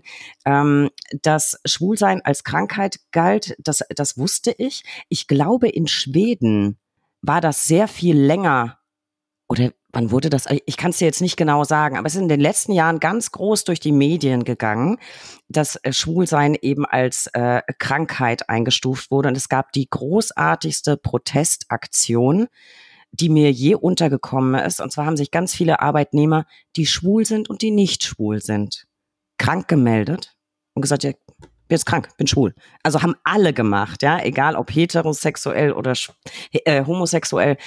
Ähm, ich ich finde das, find das erschütternd und ich bin dir sehr dankbar, dass du heute da bist und mit mir drüber sprichst. Jetzt mal einen Schritt weiter. Jetzt habe ich die Erkenntnis. Ich weiß jetzt Bescheid, was mit mir los ist. Ja, und dann? Was, was, was mache ich jetzt mit diesem Wissen? Ähm, du hast schon anklingen lassen, du hast ja, deine Erkenntnis, deine sexuelle Orientierung recht lang für dich behalten. Aus meiner Wahrnehmung ist es heute ehrlich gesagt keine große Sache mehr. In meinem Umfeld ist es, wie du sagst, also absolute Normalität. Ähm, und eigentlich spielt es doch äh, wirklich keine Rolle. Ich mag mir aber durchaus vorstellen, dass das anders aussieht, äh, wenn es um das eigene Outen geht. Magst du uns mal so ein bisschen mitnehmen? Wie war dieser Entscheidungsprozess? Ähm, wie hast du dich mental darauf vorbereitet? Wie bist du vorgegangen? Wie geht man sowas an? Ähm, das war ein sehr schwieriger Prozess für mich, ähm, der mich auch viel Kraft gekostet hat natürlich. Ich habe ähm, damals dann nach der Trennung von meiner Frau mit mir auch gehadert. Wie, wie gehe ich jetzt tatsächlich ähm, offen mit meiner sexuellen Orientierung um? Und ich habe dann ähm, zunächst unterschieden zwischen meinem privaten und meinem beruflichen Umfeld. Und im privaten Umfeld habe ich ähm, das Outing damals unmittelbar nach der Trennung gemacht. Die Erfahrungen waren da teilweise schon seltsam, dass mein ähm, Freundeskreis sich nach dem Outing doch teilweise verändert hat. Äh, aber im Großen und Ganzen war das Outing im privaten Bereich unproblematisch. Und für das berufliche Umfeld, da hat es noch lange gedauert, dass ich zu meiner sexuellen Orientierung stehen wollte, stehen durfte. Ach, Begrifflichkeiten. Äh, jedenfalls, ich hatte damals und damals war im Endeffekt so 2006, ja, ist also auch schon ein bisschen her. Ähm, ich hatte echt Angst damals, dass ein Outing, ähm, ja, wenn ich es vorsichtig formulieren soll, mein berufliches Fortkommen negativ beeinflussen könnte oder anders ausgedrückt, ich hatte Schiss, dass ich meinen Job verlieren äh, hätte können und dementsprechend habe ich es damals jedenfalls nicht getan. Äh, du sagst, du hast es damals nicht getan. Inzwischen ist das ja alles äh, Geschichte. Aber berufliches Outing, wie, wie macht man das? Wie geht man das an? Vermutlich schreibt man ja keine Rundmail. Ähm, wie, wie geht man das an? Situativ? Also wartet man, bis so ein Moment kommt, wo du denkst, so, boah, das passt und dann machst du es von Person zu Person?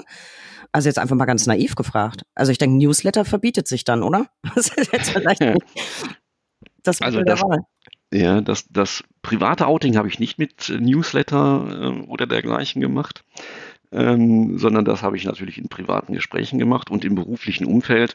Ja, es war im Endeffekt auch im Laufe der Jahre kein Geheimnis mehr. Ja, also ich habe natürlich immer mehr Leute mitgenommen ähm, auf dem Weg, den ich eben gegangen bin, habe immer mehr Leute Leuten erzählt, habe mich geöffnet und habe eben es Einzelnen erzählt.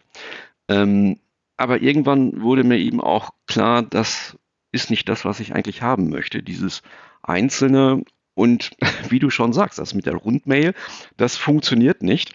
Ähm, und dann habe ich einen anderen Weg gewählt. 2020 war es. Da habe ich von einem Projekt erfahren in den sozialen Medien, das nannte sich Alice Gesicht zeigen. Ähm, und dieses Projekt, das hatte den Grundgedanken, dass Normalität leichter zu erreichen ist, wenn Sichtbarkeit transportiert wird. Ähm, also andere Lebensformen entgegen der Heteronormativität einfach öfter dargestellt werden, öfter wahrgenommen werden können, eben sichtbar sind. Und deshalb sollte dieses Projekt Alice Gesicht zeigen aus der Taufe gehoben werden. Und der Anbieter, der hatte ein ganz simples Ziel. Er wollte nämlich 100 queere Juristinnen und Juristen finden, die bereit sind, oder die bereit waren, muss man ja besser formulieren, äh, sich mit Foto und beruflichen Infos auf eine Liste aufnehmen zu lassen, die veröffentlicht werden sollte. Also ne, es sollte Sichtbar Sichtbarkeit transportiert werden. Und äh, ja, als ich das gelesen habe, dachte ich, wo ist das Problem?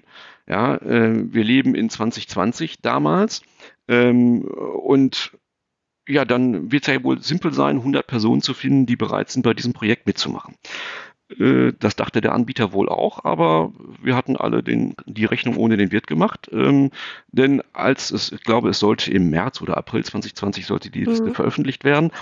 Es kam aber nichts. Ähm, und dann gab es mehrere weitere Veröffentlichungen zu dem Projekt, wo dann eben ähm, gesagt wurde, ey Leute, ähm, ne, meldet euch, wir haben die Zahl von 100 noch nicht erreicht. Ähm, und ich glaube, es war äh, im September 2020 wurde dann die Liste veröffentlicht. Ähm, nicht aber mit 100 Leuten, sondern mit 40. Mit 40 Leuten. Oh. Äh, 40 queere Juristinnen und Juristen waren damals also dazu bereit, sich mit Bild und Namen äh, in der Liste wiederzufinden. Und jetzt lass uns mal über Zahlen reden. Ähm, wir haben 370.000 Juristinnen und Juristen bundesweit nach einer statistischen Erhebung, ich glaube, Agentur für Arbeit war es, die diese Zahl genannt hat, 2021. Ähm, und dann müssen wir uns dann die nächste Frage stellen. Ähm, ja, wie viele von denen sind schwul, lesbisch, trans oder sonst was, also queer? ähm, ich kenne keine Statistik, die sich auf Juristen bezieht, können wir also nur im Trüben fischen. Ähm, aber es gibt natürlich eben allgemeine Statistiken zu ähm, dieser Thematik. Ähm, und da gibt es tausend Zahlen. Ja? Ähm, Im Endeffekt wird alles vertreten äh, zwischen 5 und 20 Prozent. Äh, 5 Prozent sind so die alten Zahlen, 20 Prozent sind so eher die Befragung bei der jüngeren Generation. Ähm, aber kommt auch gar nicht drauf an, lass uns mal einfach mit der geringsten Zahl ähm, rechnen, nämlich 5 Prozent. Naja, und dann ne, 370.000 Juristinnen und, und Juristen, ähm, davon 5 Prozent, da komme ich so auf rund 18.500 Personen. Ähm, und dann ist es nicht möglich, von diesen 18.500 Personen 100 Personen zu finden, die bereit sind, sich auf diese Liste aufnehmen zu lassen. Das finde ich ein erhebliches Missverhältnis und na gut, das, das Ergebnis spricht dabei für sich. Ne? Es hatten sich eben nur 40 Kolleginnen und Kollegen Richterinnen, Richter, Verwaltungsmitarbeiter ähm, geoutet, eben mit dieser Liste. Und wenn man dann eben guckt, was gab es ansonsten in dieser Zeit für andere Projekte, mm, dann ähm, bekommt man da doch noch ein ganz anderes Licht auf dieses Ergebnis. Äh, kurz darauf gab es nämlich das Projekt Act Out. Ähm, das war im Februar 2021. Da haben sich 185 Schauspielerinnen und Schauspieler geoutet. Und dann gab es das Projekt Out in Church, das ist im Januar 22 veröffentlicht worden. Ähm, da waren eben 125 Personen bereit, auf diese Liste aufgenommen zu werden. Und ich wiederhole es nochmal, weil ich es einfach vom Ergebnis her so grausam finde. 40 Juristen von 370.000 waren bereit, bei diesem anderen Projekt mitzumachen. Ähm, Alice Gesicht zeigen hat dann eben auch noch weitere Pressearbeit äh, betrieben, hat weitere Veröffentlichungen gemacht. Es gab mehrere Releases dieser äh, weiteren Liste und im Endeffekt war es dann äh, im Mai 2023, dass tatsächlich die Zahl 100 erreicht wurde. Also in dem letzten Release, was jetzt gerade gekommen ist oder was im, im Mai 2023 eben gekommen ist, da wurden dann tatsächlich eben 100 Personen erreicht. Und das das finde ich schon echt bemerkenswert. Naja, was hat das mit mir gemacht? Das war ja letztlich die Frage. Ähm, damals, als ich von, von dem Projekt gehört habe, habe ich gedacht, jetzt oder nie. Ähm, ne, das ist doch die Chance, ähm, einfach dein Outing nicht per Rundmail, sondern mit so einer Liste zu machen. Ähm, und dann kannst du dir die Gedanken, die du mir gerade oder die Fragen, die du mir gerade gestellt hast, ne, wie funktioniert denn so ein Outing einfach, ähm, die kannst du dir dann eben alle die kannst du alle vergessen, äh, weil das Thema hat sich dann erledigt damit. Also habe ich äh, da mitgemacht, schon bei dem ersten Release. Ich gehörte zu den ersten 40, die in dieser Liste dann eben genannt wurden. Ähm, und darüber bin ich total froh, dass ich das gemacht habe. Ich habe dann 2021 die Nominierung noch zu einem anderen Listenprojekt bekommen. Proud at Work nennt sich das.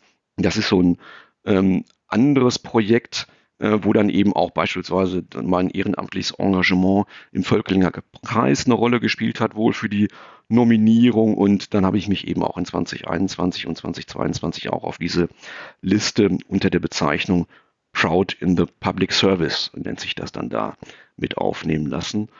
Und äh, das ist im Nachhinein echt die absolut richtige Entscheidung gewesen. Ich fand das ein ganz, ganz tolles Projekt äh, von Alice. Ich verlinke das mal in den Show Notes für alle, die, die das noch nicht kennen. Die haben ganz, ganz tollen Account auf Instagram mit sehr, sehr spannenden Informationen auch zu den verschiedenen Berufsfeldern, die vertreten sind. Ganz, ganz ähm, tolle, erfolgreiche Kolleginnen und Kollegen. Ähm, weil du sagst, es sind nur 40 ähm, obwohl Sichtbarkeit so wichtig ist. Da brennt mir noch eine Frage unter den Nägeln und ich glaube, viele fragen sich das auch. Ich wollte immer schon mal wissen, warum ich habe ja auch viele, viele Schwule in meinem Freundes- und Bekanntenkreis. Und bei allen ist es immer so ein großes Thema, dass alle Bescheid wissen. Also die, die sexuelle Orientierung wird immer wieder zum Thema gemacht. Alle sollen es wissen. Äh, warum ist das so? Warum ist das so wichtig? Ich kann das, ja, nenn mich naiv oder vielleicht habe ich einen beschränkten Horizont. Ich kann die Wichtigkeit gar nicht verstehen, weil ich als Hete mach's jetzt nie zum Thema, wie ich sexuell orientiert bin. Also vielleicht stehe ich auf dem, auf dem Schlauch. Aber ist das nicht eigentlich völlig egal, weil ich ja Menschen in meinem Umfeld danach beurteile, ob ich sie mag oder ob ich sie nicht mag. Da ist mir völlig schnuppe, äh, welches Geschlecht das der Partner hat, die Partnerin, das spielt für mich gar keine Rolle. Und es ist aber immer von, von so großer Wichtigkeit, von großer Bedeutung. Und ich, ich nehme es immer wahr, wenn in meinem Freundeskreis eine neue Person dazukommt, dass es extrem wichtig ist, dass die dann auch Bescheid weiß. Und da denke ich immer, warum? Also erstens, ähm, ich glaube, dass die sexuelle Orientierung uns alle prägt. Ähm, ich glaube auch, dass ähm, dass das eben ein, ein ganz wichtiger Bestandteil unseres eigenen Ichs ist. Ich habe das vorhin schon mal versucht zu erläutern. Ich glaube, dass eben viele Entscheidungen auch dadurch mitgeprägt sind, ohne dass wir uns das bewusst machen, völlig klar. Und ich habe noch einen zweiten Punkt, ähm, und ich glaube, dass du falsch liegst damit, dass du sagst, ich oute mich als Hete doch niemals. Ähm, und das funktioniert ganz simpel. Äh, lass mich ein, ein äh, ganz einfaches Beispiel bilden. Ich erzähle von meinem letzten Urlaub. Und wenn ich jetzt eben meine sexuelle Orientierung verstecken möchte, dann berichte ich von wir waren im Urlaub in Italien. Mhm. Du berichtest aber auch in deinem Podcast beispielsweise, dass du mit deinem Mann nach Wacken fährst. Hm. Und da, damit ist dann eben dein Outing, dein heterosexuelles Outing abgeschlossen. Denn wenn ich erzähle, ich war mit meinem Freund in Italien, dann ist das eben dieses Outing, was du ansprichst. Ähm, und ich betrachte das gar nicht als Outing, aber es wird dann eben von meinem Gegenüber als solches durchaus aufgenommen. Das ist auch eine Erkenntnis die ich gemacht habe.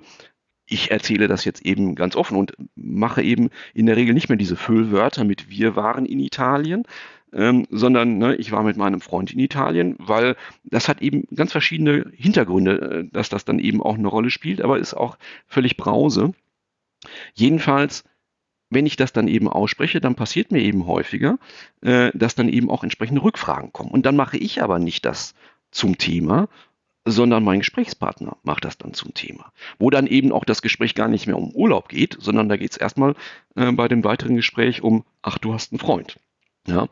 Ähm, also heißt nur, es gibt so viele Gelegenheiten in unserem Alltag, ähm, wo man unbewusst eine solche Zuordnung vornimmt.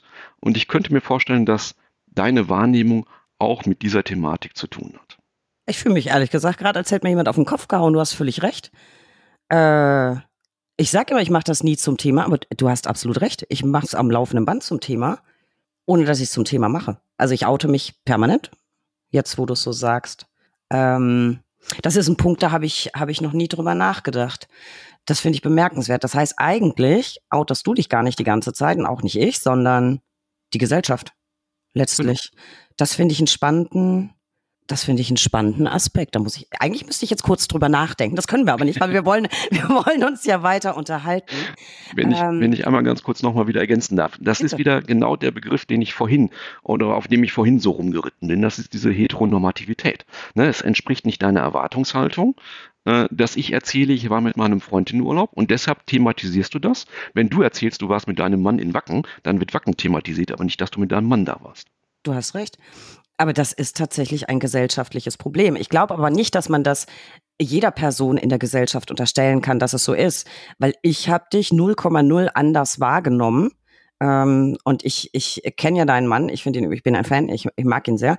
Ähm, es wäre mir völlig schnuppe gewesen, hättest du jetzt seine Frau mitgebracht. Würdest du mich denn anders wahrnehmen, wenn mein Mann jetzt eine Frau wäre? Nee. Es ist doch eigentlich völlig schnuppe. Nee, würde ich auch nicht. Ich glaube, das ist auch nicht so das Thema. Aber das kommt auch immer auf den, auf den Kontext an, in dem das eben passiert. Ähm, und ich glaube aber auch, ähm, wenn man sich näher kennenlernt und mehr, mehr verbringt zusammen als eben nur äh, ein gemeinsames Bier, äh, dann spielt es hinterher doch eine Rolle, äh, um nämlich die Person besser einordnen zu können und auch feststellen zu können, ist das okay für sie oder ist es nicht okay für sie? Wie meine sexuelle Orientierung äh, aussieht. Und da muss ich dir aus meiner Erfahrung sagen, es gibt Personen, die haben damit ein Problem. Und ne, wenn ich dann eben mit einer Person länger was zu tun habe, äh, dann werde ich das Thema auch einfach irgendwann mal einbringen, genau um festzustellen, möchte ich mit der Person äh, mehr Zeit verbringen oder lasse ich es gleich bleiben, weil wir haben da keine gemeinsame Basis, über die wir weiter nachdenken könnten. Ja, wenn du sagst, manche, manche Menschen haben ein Problem damit, äh, wenn sie das über dich wissen, äh, da würde ich gerne nochmal auf die, die Reaktion eingehen. Du sagst ja, ähm, und hast es ja gerade sehr plakativ dargestellt, wie schnell man eigentlich doch auf dieses Thema kommt, bei irgendwelchen ja, Kleinigkeiten, die man eben so erzählt. Äh, wie sind denn so die Reaktionen gewesen? Worauf muss man sich einstellen, wenn man eben erzählt, ja, ich war jetzt gerade mit meinem Mann in Italien oder mit meiner Frau. Und äh, hast du große Unterschiede wahrgenommen zwischen privaten Reaktionen und beruflichen Reaktionen? Ähm, lass mich nochmal auf diese Alice-Geschichte zurückkommen und die Reaktionen darauf, denn die gab es. Ja, äh, also die, die privaten ähm, äh, Outing Erfahrungen hatte ich ja vorhin schon mal berichtet, mhm. aber beruflich ist dann eben nochmal eine andere Schiene.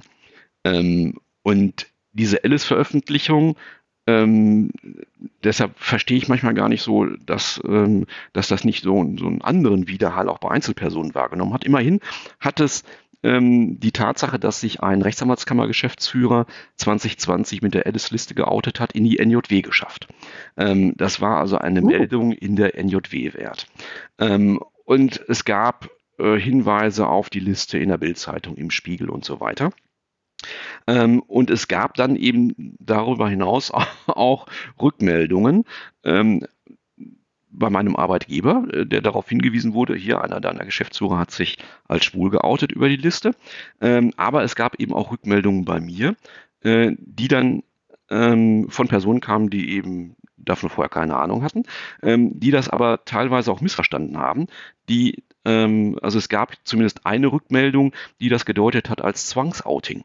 Ja, ähm, dass ich also wieder gegen meinen Willen ähm, auf diese Liste genommen worden sei und jetzt da eben mit der Alice Gesichtszeigenliste zwangsgeoutet äh, wurde. Nein, das ist nicht so. Ja, also äh, das war Nein. das war meine Entscheidung. Das wollte ich so und es war auch gut so. Äh, und diese Person konnte ich auch mitnehmen und äh, wir sind wieder d'accord. Also alles gut. Aber es gab eben entsprechende ähm, Reaktionen dann dabei. Was meinst du mit deinem Arbeitgeber hat einen Hinweis bekommen, dass sich ein Geschäftsführer geoutet hat? Äh, was für eine Art Hinweis ist das denn bitte gewesen? Ja, das ist genau dieser Hinweis und den lasse ich auch mal so im Raum stehen.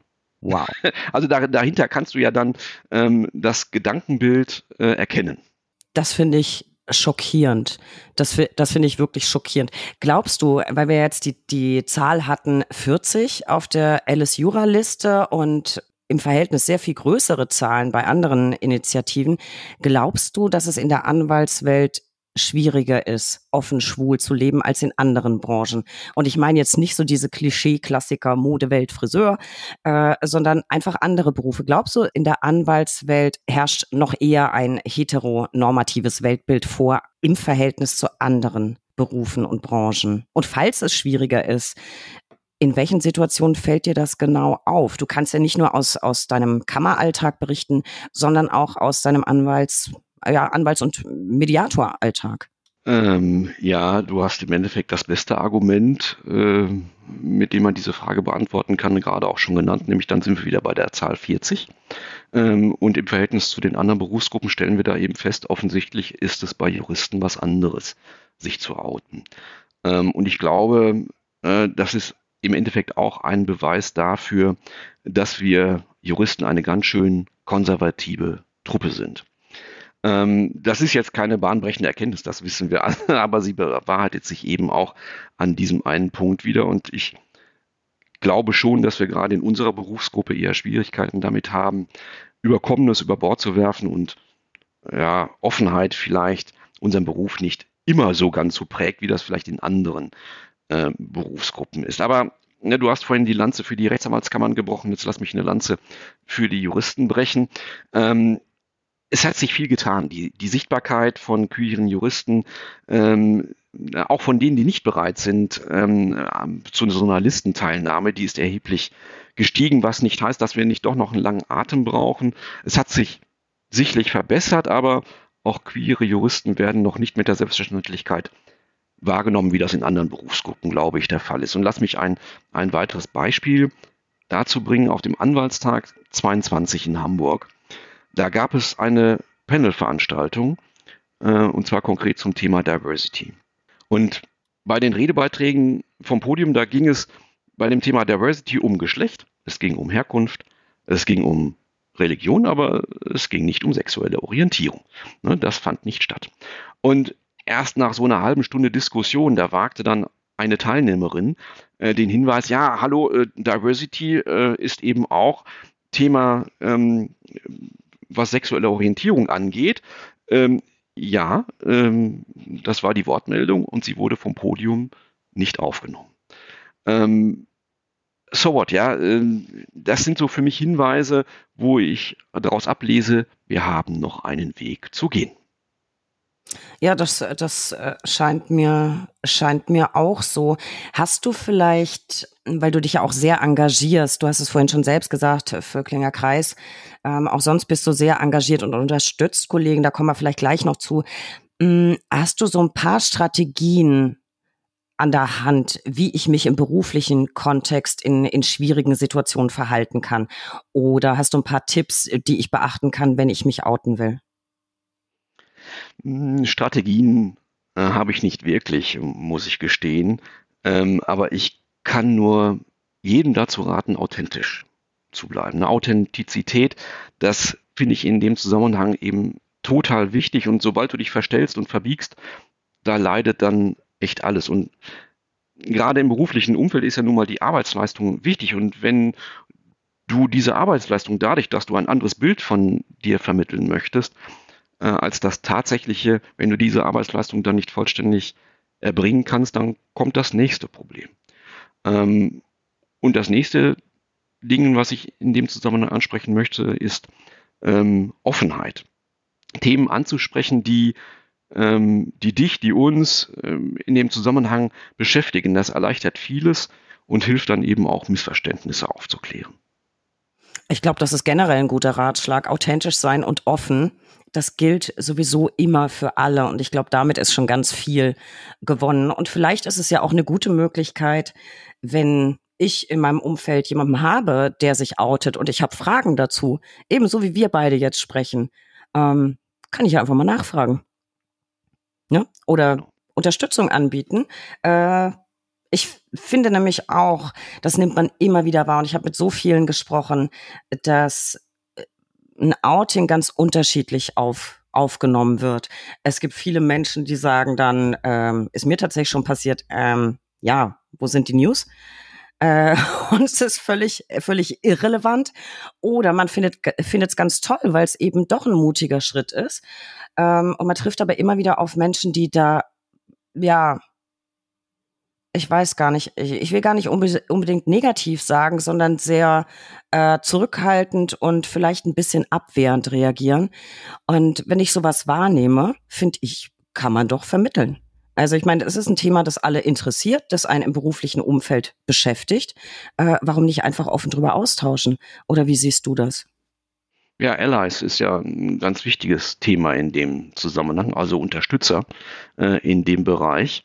Ähm, und da gibt es eben auch wieder einige Projekte, gerade eben auch Heterosexuelle, es gibt solche Personen, ähm, hm. dann eben auch mitzunehmen ähm, und die in diese Projekte mit einzubinden. Das ist also beispielsweise bei, äh, bei Proud at Work ist das eben ein Bestandteil, dass dort eben eine Ally-Liste nochmal extra geführt wird, äh, wo sich eben Unternehmen, aber auch Einzelpersonen dann eben auch listen lassen können, die als Unterstützer äh, gerade der queeren Community ähm, wahrgenommen werden wollen äh, und an die man sich eben auch wenden kann, wenn es mal ein Problem gibt. Wenn du mir da nachher, wenn wir fertig geschnackt haben, einen Link zuschickst, packe ich das mal in die Show Notes. Und ehrlich gesagt, ich finde das ein tolles Projekt. Also ich, ich äh, würde mich da auch gern weiter informieren. Was mir vorhin noch aufgefallen ist, wir sprechen immer von sich outen ehrlich gesagt finde ich den Begriff schon doof, Christoph. Also, weil es bedeutet ja im Wortsinn, dass etwas bislang Verheimlichtes öffentlich gemacht wird. Das impliziert ja nicht nur, dass etwas heimlich ist. Glaubst du nicht, wir sollten irgendwann so weit sein, dass das so selbstverständlich ist, dass man sich nicht mehr outen muss? Meinst du, wir kommen da irgendwann hin? ähm, sich outen zu können, Steffi, das setzt ja zunächst mal voraus, dass du selbst erstmal für dich erkennst, dass du gerade der Heteronormativität nicht entsprechend äh, nicht hetero, sondern schwul, lesbisch oder sonst was bist. Und das ist doch der erste Schritt, den man als nicht heterosexueller Mensch gehen muss. Und du kennst vielleicht das Postkartenmotiv, seit wann weißt du, dass du hetero bist? Ja, und ja. dieses Postkartenmotiv, das äh, entlehnt natürlich die üblichen Fragen, die man eben als äh, queere Person das öfter mal äh, gestellt bekommt. Seit wann weißt du eigentlich, dass du schwul bist? Ähm, und wenn ich dich jetzt frage, seit wann weißt du, dass du hetero bist, dann wirst du mir wahrscheinlich sagen, äh, woher soll ich das denn wissen? Ja, keine äh, Ahnung. War ich ja immer schon und ne, äh, ich, ich, kann es, ich kann es dir nicht beantworten. Und das ist eben die Antwort, die der Schwule, ähm, die Lesbe oder sonst wer dir genauso eben geben wird. Der, der ist ja nicht der Schalter, der umgelegt wird, sondern irgendwann reift die Erkenntnis. Also du musst ja erstmal überhaupt zu dem Punkt kommen, dass du für dich klar hast, wo du stehst. Und das ist eben das erste Thema beim Outen. Ähm, du wirst also immer wieder versuchen müssen, dich einzuordnen du willst begreifen, dass du vielleicht anders funktionierst als andere und das wird immer ein Prozess bleiben. Ähm, und das von dir angesprochene Heimliche, das betrifft ja unsere Situation und die Wahrnehmung. Und du musst ja immer erstmal deine sexuelle Orientierung selbst für dich ans Licht bringen, bevor du in der Lage bist, das mit anderen zu teilen, dass andere eben auch das Licht darauf werfen können. Und ja, ich stimme dir total zu. Ähm, es wäre total schön, sich nicht mehr outen zu müssen, aber das sehe ich gegenwärtig noch nicht. Nee, gegenwärtig, gegenwärtig sowieso nicht. Und wenn wir schon dabei sind, queer finde ich ehrlich gesagt auch doof, das Wort. Ja, das ist, ich will nur eben äh, klar machen, durch den, durch den Gebrauch dieses Wortes queer, ähm, dass äh, eben nicht nur Schwule davon betroffen sind, sondern Lesben, Trans Transgender und was weiß ich, was eben alles noch unter diesen Begriff fällt. Ich bin mit den ganzen Begrifflichkeiten äh, nicht d'accord, muss ich auch dazu sagen, äh, weil im Endeffekt ne, äh, betrifft es alle Lebensformen, die nicht heterosexuell sind. Das finde ich jetzt aber als Wort nicht sexy. Ähm, und dementsprechend ist es eben immer ein bisschen schwierig, mit Begrifflichkeiten dabei zu arbeiten. Ist es. Aber ich, ich, ich würde mir wünschen, dass wir das Wort queer austauschen, weil wenn du es wörtlich übersetzt, ist es einfach negativ konnotiert und ich finde bunt zum Beispiel einfach viel schöner. Äh, ich bin, ich bin ein, ein Fan von bunt. Queer finde ich einfach so von der Begrifflichkeit her nicht so schön. Äh, nicht so schön ist noch etwas, was ich aus dem Bekanntenkreis immer wieder höre. Du hast eben schon ein Beispiel geliefert aus, aus deinem Umfeld. Ähm, mir haben viele berichtet, dass sie wirklich extrem mit Hate, also gerade auf Social Media, äh, zu kämpfen hatten aufgrund ihrer sexuellen Orientierung. Ich persönlich frage mich dann immer, echt, echt jetzt, äh, kann, kann das noch sein? Alle Welt tut immer so. Äh, ja, tolerant, alle unterstützen das. Ähm, und dann liest du aber doch immer wieder Kommentare online, äh, bei denen dir einfach die Spucke wegbleibt. Anders kann ich es gar nicht sagen. Habe mich gerade mit einem ganz tollen Kollegen auch drüber unterhalten. Äh, es ist es ist unvorstellbar. Hm, hast du Tipps, weil du dich ja auch so engagierst, wie, wie man damit umgeht oder an wen man sich wenden kann, ähm, wenn man eben so mit, mit krassen Statements konfrontiert wird? Ähm, lass mich nochmal auf dein Stichwort tolerant eingehen, weil wenn ich tolerant höre, dann gehe ich unter die Decke. ähm, ja, das können wir gleich ähm, einsortieren bei queer. Finde ich tolerant, finde ich auch ein blödes Wort. Aber das ist das, was dir immer entgegenschallt in der Öffentlichkeit. Ja, das, das schallt dir auch immer entgegen, aber ne, es gibt ja da in dem Bereich zwei Begriffe, die man im Endeffekt auch auseinanderhalten muss. Das eine ist die Toleranz und das andere ist die Akzeptanz. Ähm, und diese beiden Begrifflichkeiten, die werden ja kunterbunt äh, durch die Gegend geworfen, aber eben auch zwar als Synonyme gebraucht, was aber äh, tatsächlich ja leider nicht stimmt. Ne? Ähm, tolerieren, das bedeutet doch dulden, ertragen und wenn es dann noch gut ja. läuft, dann eben gelten lassen und akzeptieren, bedeutet doch etwas anzunehmen, im besten Fall etwas gut zu heißen und gerade eben nicht das Erdulden der anderen Einstellung oder Lebensweise. Und deshalb lehne ich für mich tolerieren im Zusammenhang mit sexueller Orientierung ab. das ist mir nicht genug, muss ich ganz klar sagen. Ich erwarte, das ist meine Erwartungshaltung, ich erwarte Akzeptanz und nicht Toleranz. Ich will nicht geduldet werden, sondern ich will so, wie ich bin, wie ich als Person bin, wie ich als Mensch bin, will ich Bestandteil unserer Gesellschaft sein und nicht nur toleriert werden. Und das, das geht mir tierisch ähm, auf den Senkel dann äh, dabei. Und ja, natürlich treffe ich in meinem täglichen Umfeld immer wieder auf Leute, die eben damit ein Problem haben. Andererseits ist aber das eben auch sehr schön. Es gibt genauso viele Leute, nein, ich muss mich korrigieren, es gibt viel mehr Leute, die mich akzeptieren ähm, als tolerieren. Aber wenn ich mir die Diskussionen in den letzten Monaten, Jahren angucke, dann ist mir dabei auch nicht wohl. Ne, wir haben die Diskussion mittlerweile in Deutschland, wofür brauchen wir bitte noch CSDs?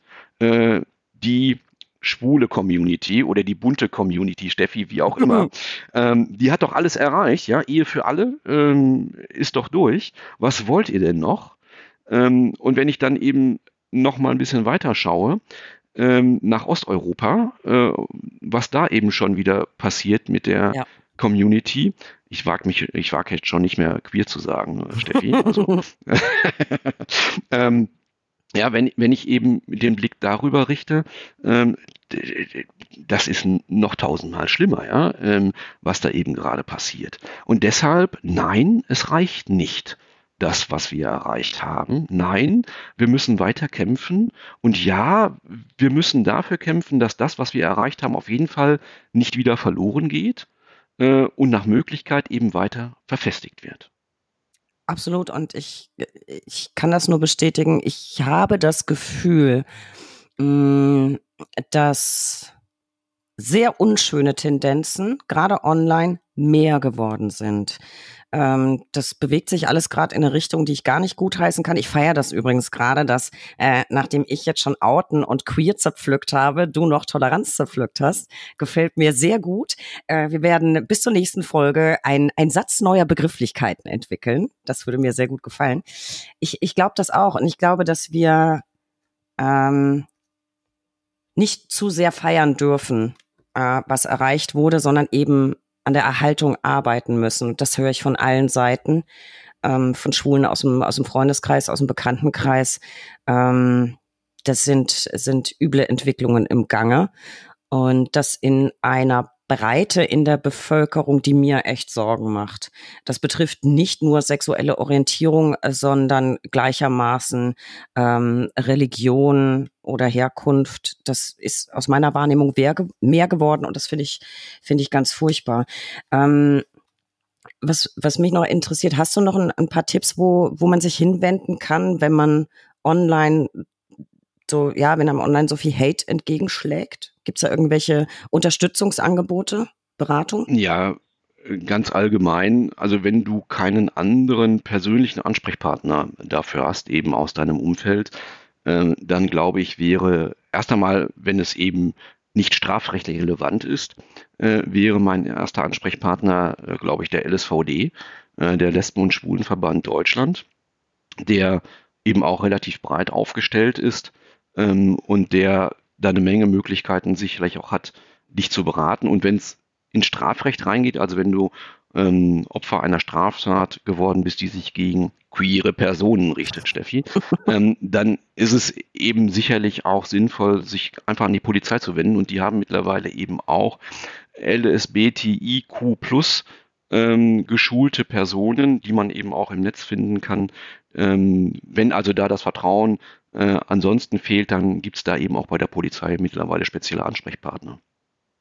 Das ist ein guter Hinweis. Und gibt es irgendwelche Beratungsmöglichkeiten, wenn ich jetzt gar nicht mit, mit Hate konfrontiert bin, sondern äh, im beruflichen Kontext einfach das Gefühl habe, nicht weiterzukommen? Gibt es da irgendwie Unterstützungsleistung?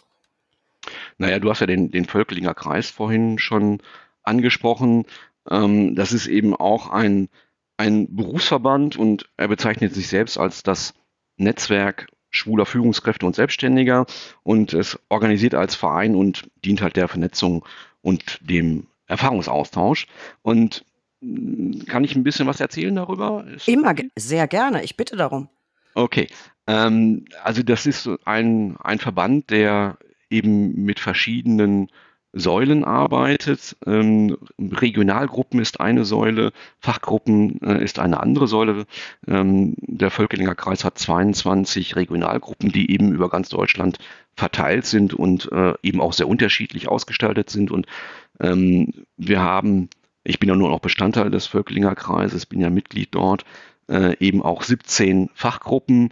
Äh, wenn man die jetzt alphabetisch auflisten würde, ist, glaube ich, äh, Baurecht oder sowas. Bauwesen heißt, heißt die Fachgruppe, ähm, die erste und das Ende dann im Alphabet mit Young Professionals. Aber wir haben eben auch, auch vieles äh, eben dazwischen wie Heilberufe, Politik ähm, oder auch Recht. Und ähm, ich engagiere mich ja eben auch ehrenamtlich im VK. Ich bin einer der Fachgruppenleiter der äh, Fachgruppe Recht und wir organisieren eben Tagungen, wir organisieren Treffen mehrmals im Jahr. Äh, wir haben äh, im letzten Jahr die Magnus Hirschfeld Stiftung in Berlin besucht und haben uns da über die Thematik queere Flüchtlinge, gerade auch im Zusammenhang mit Ukraine, eben auseinandergesetzt. Wir haben davor zusammen mit einer anderen Fachgruppe äh, uns mit ähm, dem Programm zu Diversity ähm, der Bundesregierung auseinandergesetzt und haben dort Arbeitspapiere äh, besprochen. Und wir machen in diesem Jahr als Fachgruppe Recht eben, ähm, haben wir eher historische Themen, beschäftigen uns mit der Vergangenheit. Wir waren schon in Nürnberg und werden demnächst ähm, in, in, äh, Entschuldigung, doch, wir waren in Nürnberg, genau so war's, äh, und haben dort eben äh, uns mit den Nürnberger Prozessen auseinandergesetzt und wir werden in Kürze äh, dann eben auch noch nach Leipzig fahren und dort eben ne, geschichtlicher Horizont, Reichsgericht und so weiter, werden uns dort eben auch weiterhin mit der Nazizeit auseinandersetzen, aber eben auch mit SED-Unrecht und das eben so ein bisschen rechtlich auch aufarbeiten. Also da gibt es so ganz, ganz verschiedene Möglichkeiten. Ähm, der VK dient eben dem Austausch, auch natürlich berufsbezogen, aber das Wunderbare dabei ist, dass dann eben natürlich der persönliche Austausch auch ähm, nicht zu kurz kommt und dadurch natürlich eben auch die, die persönliche Fortentwicklung eben ermöglicht wird. Ja, da gibt es eben einen, einen äh, bunten Kreis von, von vielen, in Anführungsstrichen, Betroffenen, ja, die eben in ähnlichen Situationen sind wie ich selbst und das hat mir eben äh, echt eine Menge gebracht, dabei sein zu dürfen. Das glaube ich auch, egal mit welcher Lebenssituation man konfrontiert ist. Es hilft ja immer, äh, sich mit Gleichgesinnten auszutauschen. Deswegen ganz, ganz tolles Projekt. Auch dazu gibt es noch ein paar Links in den, in den Show Notes. Mhm. Ich möchte noch eins ergänzen. Ähm, der VK hat noch ein sogenanntes Future Leader Programm. Äh, ohne englische Begriffe gibt's, äh, geht's eben nee. heute auch nicht mehr, ist auch völlig klar.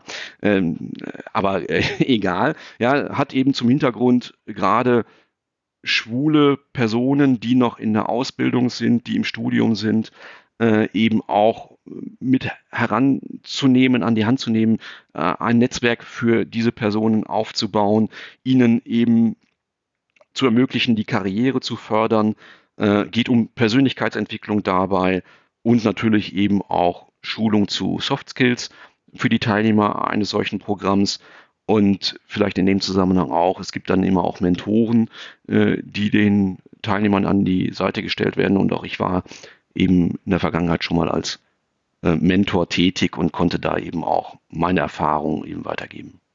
Das, äh, das finde ich spitze. Das heißt, ihr habt ja äh, jeden Lebensabschnitt quasi mit, mit abgedeckt. Also, wer auch immer Bedarf hat, ähm, surft mal in, in den Show Notes vorbei. Ich verlinke euch da alles Mögliche. Christoph, ich finde, du bist ein echter, echter Mutmacher und vielleicht können wir noch einen Aspekt on top setzen für alle, die sich gerade mit der Frage befassen, soll ich beruflich ähm, mich bekennen, den wir doch bekennen, statt outen. Ähm, du hast. Nein. Nein. Darf ich sofort ins Wort fallen? Nein. Ja, dann ähm, mach einen anderen Vorschlag. Meine äh, sexuelle Orientierung hat mit Bekennen nichts zu tun. Äh, ich kann mich eines Glaubens bekennen, aber nicht ähm, zu meiner sexuellen Orientierung. Ich finde das in dem Zusammenhang einfach unpassend.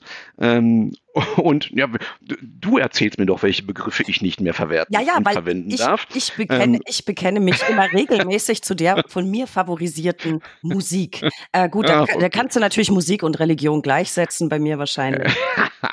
Na, das entspricht jedenfalls nicht meinem Sprachgebrauch und ich bekomme immer Hörner, ähm, wenn ich eben ein Bekenntnis äh, äh, dazu abgeben soll. Nein, mache ich nicht. Äh, ich stehe dazu. Ja? Ähm, Nehmen wir das. Und das ist das ist in Ordnung, aber das Bekennen finde ich in dem Zusammenhang unpassend. Dann, dann steht es jetzt unentschieden. Ähm, outen nicht, bekennen nicht, wir stehen dazu. Ähm, worauf ich eigentlich hinaus wollte, du bist in einer insofern ganz besonderen Situation, als du ein Kind hast. Ähm, deine, deine Tochter ist jetzt schon ein bisschen älter, aber sie hat diesen, diesen diesen deinen Prozess ja mitgemacht. Äh, magst du da mal ein bisschen erzählen, wie du das gemanagt hast? Ihr, hm. zu, ihr zu erklären, hm. dass du jetzt einen, einen Partner hast und ähm, wie hast du ihr das erklärt und wie hat sie reagiert? Ja, wie habe ich ihr das erklärt? Ähm, ich habe ihr irgendwann einmal, und ich glaube, es war nicht nur einmal, äh, eben erläutert, ähm, dass, ähm, und ich hatte damals auch keinen Freund, keinen Partner, dass wenn ich nochmal mit einem Menschen zusammenleben sollte, ähm, dann wäre das wohl ein Mann. und das war für sie ja eine Nachricht, die hat sie äh, nicht weiter interessiert, um ehrlich zu sein, äh, weil das war für sie überhaupt kein Thema. Ja, und ich glaube, spätestens als ich ihr das zweite Mal das gesagt habe, hat sie gesagt, ja, Papa, weiß ich doch. ähm, und also sie ist immer schon sehr locker mit dieser Thematik umgegangen. Und unser Verhältnis ist echt, ja, wie soll ich sagen, cool ist irgendwie zu, zu wenig. Dann dabei, ähm, ich war jetzt gerade mit meinem Freund in Italien und äh, meine Tochter war mit dabei. Äh, nicht, weil ich sie gefragt habe, sondern weil sie mich gefragt hat, ähm, ob sie nicht mit uns in Urlaub fahren darf. Und das ist so, das finde ich einfach grandios und zeigt ja eben auch, offensichtlich läuft da alles in Ordnung. Das, das scheint so. Ich wünsche jedem, dass es genauso glatt verläuft, wenn man das Gespräch mit, mit dem Kind führen muss.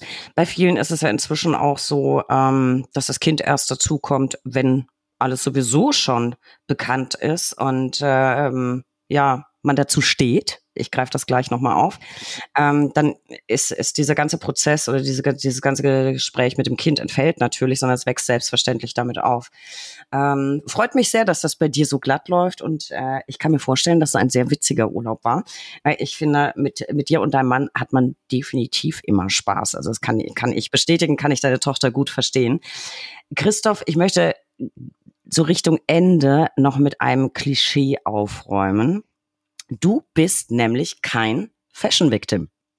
Gar nicht. Du bist aber der totale Autofreak. Äh, was ist das mit deinem Autofimmel? Ähm, ja, was das ist, weiß ich auch nicht. Ich kann, ich kann nur davon berichten. Ähm, das ist halt, ja, ich bin Autofan durch und durch und das, das war so der quasi der erste Gedanke. Wahrscheinlich habe ich immer schon mit Autos gespielt. Ähm, das weiß ich aber nicht. Aber ähm, ich konnte noch nicht lesen, da habe ich meine erste Autozeitung von meinem Taschengeld gekauft und ich war noch in der Grundschule. Ähm, da habe ich schon ähm, die größte, nach Eigenwerbung, die größte Autozeitschrift abonniert und tue es immer noch und lese sie nach wie vor regelmäßig. Und ich war zehn Jahre alt, da habe ich meinen Großeltern das erste Auto konfiguriert, habe ihnen erzählt, der Motor äh, mit dem Getriebe und mit der weiteren Ausstattung und so weiter. Und meine Großeltern haben das Auto dann auch gekauft und das fuhr gut, kann ich dazu nur sagen. Ähm, ich habe dann alles, was so in öffentlichen Bibliotheken zu finden war zum Thema Auto, ähm, gelesen. Ich hatte noch keinen Mofa-Führerschein und da habe ich mein erstes Buch über Rallye-Fahren äh, gelesen und als ich 15 war, erinnere ich noch, habe ich meine Eltern davor bewahrt, einen Unfallwagen zu kaufen, weil ich bei der Probefahrt ähm, Farbsprühnebel auf ähm, einer Fensterdichtung gefunden hatte. Also, äh, also ein Krempel, ja. Es ist also Autos äh, sind da eben ein, ein ganz wichtiger Punkt bei mir.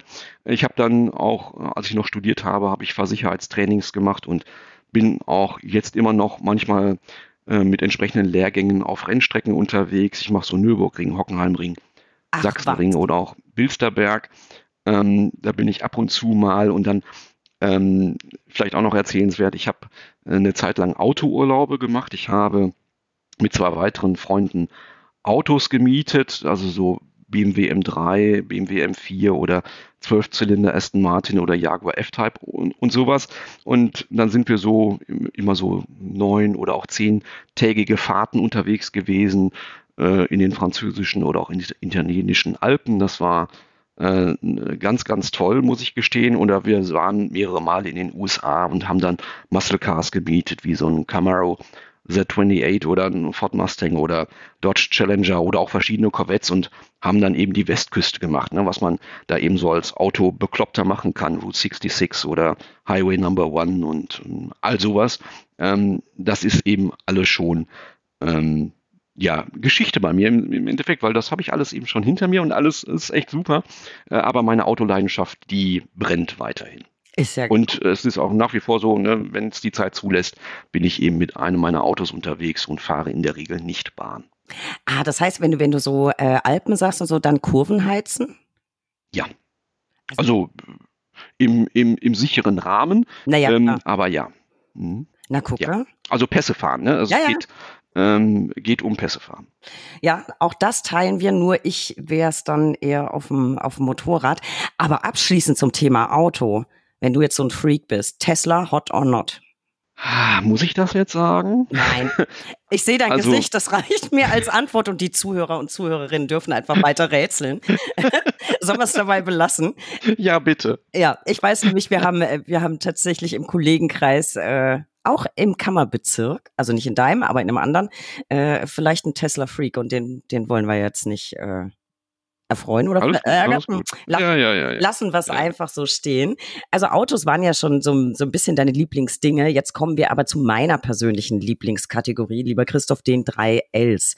Der Buchstabe L kann für so, äh, für so vieles stehen. Lieblingsfahrzeuge, Lieblingsrennstrecken und äh, ja, Lieblingsfreizeitbeschäftigung und genau bei der bleibe ich äh, gleich. Ich habe so einen groben Verdacht, aber deine Lieblingsfreizeitbeschäftigung ist? Autofahren. Autofahren. ja, muss, müssen wir nicht viel drüber diskutieren. Das ist tatsächlich meine Lieblingsfreizeitbeschäftigung. Ich, ich, ich dachte es fast, aber vielleicht können wir das noch ein bisschen erweitern. Mit welchem Fahrzeug würdest du am liebsten welche Strecke fahren?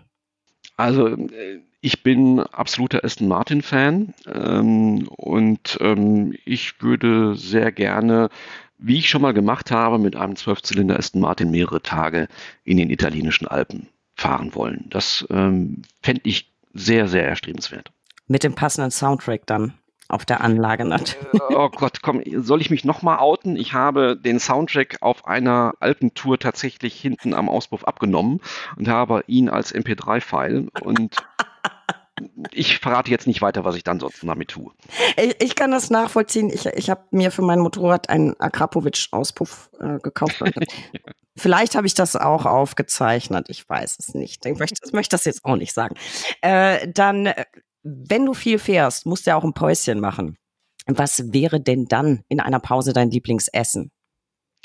Ähm, ja, da habe ich jetzt ähm, tatsächlich ähm, gar kein Rezept, sondern die Küche eines ganzen Landes und das ist Italien. Ähm, das geht eben klassisch los mit äh, Pasta und Pizza, ähm, aber ich finde mittlerweile auch, es gibt ganz tolle Fleischgerichte, äh, die man eben in Italien ja äh, eben essen kann.